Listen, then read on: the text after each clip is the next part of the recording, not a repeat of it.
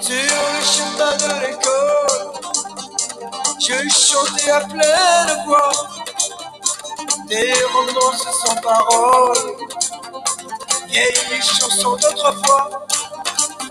Douce France, cher pays de mon enfance, bercé de tant d'insouciance, je t'ai gardé dans mon cœur.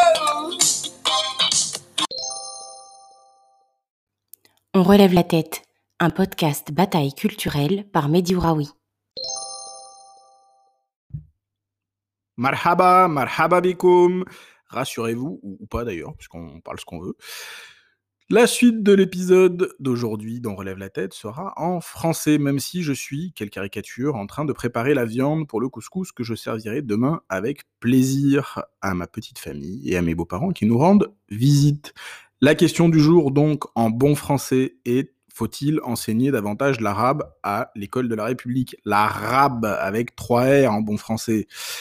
Eh bien, que ce que cela rend hystérique se calme, c'est une question ancienne, puisque, et ça permet toujours de remettre les choses en perspective, de faire un peu d'histoire, les enseignements de langue et culture d'origine, tous les enseignants le savent bien, existent depuis les années 70, depuis 1977 précisément, et il s'agissait à l'époque de permettre aux immigrés et à leurs enfants, vous savez, ces immigrés qui étaient venus après la guerre pour reconstruire le pays, puis pour peupler les usines Renault et les autres, euh, de garder donc un lien avec leur pays d'origine et leur culture d'origine. Mais c'est là que le bas blesse, puisque à l'époque, il s'agissait de garder un lien. Et ce lien, on le sait bien, a été soigneusement et méthodiquement détruit depuis des décennies.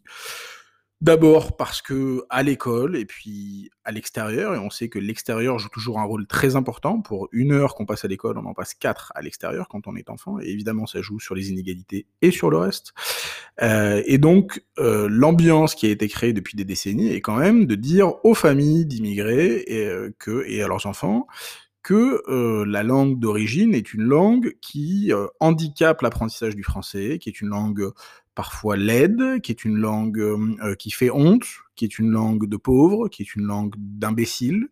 Euh, et ce sont des messages qui ont été consciencieusement martelés maintenant depuis des décennies, parfois par les enseignants, parfois par l'extérieur. Et en tout cas, il n'a jamais fait bon parler arabe quand on était un écolier français. Je vous invite à lire d'ailleurs le sublime papier de Nabil Wakim dans Le Monde à l'occasion de la sortie de son livre L'arabe pour tous au seuil, qui euh, traduit bien cette honte de parler sa propre langue. Et donc, cela nous renvoie à une question quand même assez essentielle à savoir, est-ce que ce lien existe toujours et est-ce que cela a un sens de développer l'arabe pour des enfants qui sont eux-mêmes des Français, nés en France, de parents français eux-mêmes souvent nés en France, euh, et eux parfois de parents français, euh, même s'ils étaient nés à l'étranger. Donc la troisième ou quatrième génération d'enfants issus de l'immigration maghrébine en particulier, euh, et qui donc ont perdu pour beaucoup en cours de route cette langue sublime qui est l'arabe et qu'on a trop souvent dévalorisé dans notre pays. Alors, pour répondre de façon non nuancée à la question que j'ai posée moi-même, oui, oui, oui, trois fois oui, mille fois oui, il faut évidemment développer l'enseignement de l'arabe comme de toutes les langues euh, à l'école, euh, qu'elles soient régionales, comme le basque, comme euh, le breton, comme évidemment le corse, comme toutes les langues qui font aussi les terroirs français, qui font les, culture euh, d'origine des uns et des autres, et puis évidemment les langues étrangères sur lesquelles nous avons souvent un retard. Mais l'apprentissage de l'arabe n'est pas un totem magique qui permettra de régler tous les problèmes. Et d'ailleurs, c'est très inquiétant qu'Emmanuel Macron l'ait placé dans la loi contre le séparatisme, qui est une loi contre l'islam radical, qui est une loi en réalité, qu'on le veuille ou non, pour agiter certains drapeaux rouges, et je crains que cette annonce un peu rapide, dont on verra si elle est suivie d'effets, sur l'apprentissage de l'arabe, soit essentiellement un chiffon rouge destiné à installer le match avec Marine Le Pen à 20 mois de l'élection présidentielle.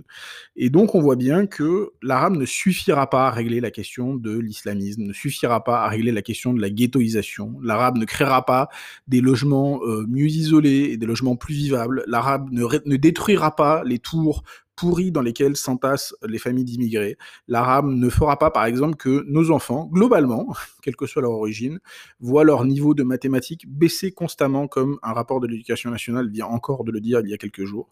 Et l'arabe ne réglera pas les problèmes de lecture et d'écriture en français, de mauvaise connaissance de l'histoire de France et de l'histoire du monde, parce que c'est aussi important de euh, connaître l'histoire du monde que de connaître l'histoire de son propre pays. Et donc on voit bien que cette question de l'apprentissage de l'arabe, si elle est une question absolument magnifique, ne concernera en réalité que quelques familles aisées, ou avec un capital culturel, un capital euh, éducatif. Évidemment, mes propres enfants euh, apprendront l'arabe, comme euh, je leur parle basque à la maison, comme nous parlons français, comme ils apprendront sans doute l'anglais à l'école.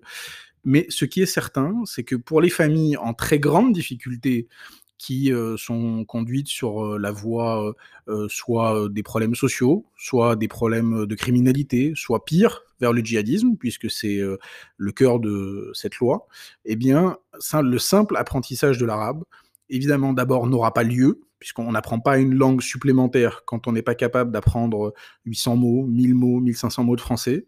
Euh, on ne peut pas apprendre une langue supplémentaire de façon sereine quand elle est encore dévalorisée aujourd'hui de façon absolument dramatique dans notre pays. Et donc, il ne faut pas penser que tout cela sera un totem magique pour régler tous les problèmes sociaux et les problèmes de délitement républicain de notre pays. En revanche, je vois bien le totem qu'Emmanuel Macron essaye d'agiter devant Madame Le Pen. Allez, salut à tous et parlez la langue que vous voulez.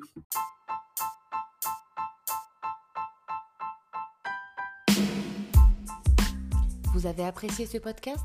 N'hésitez pas à le partager sur les réseaux sociaux et à vous abonner sur vos plateformes d'écoute préférées. À très bientôt pour un nouvel épisode.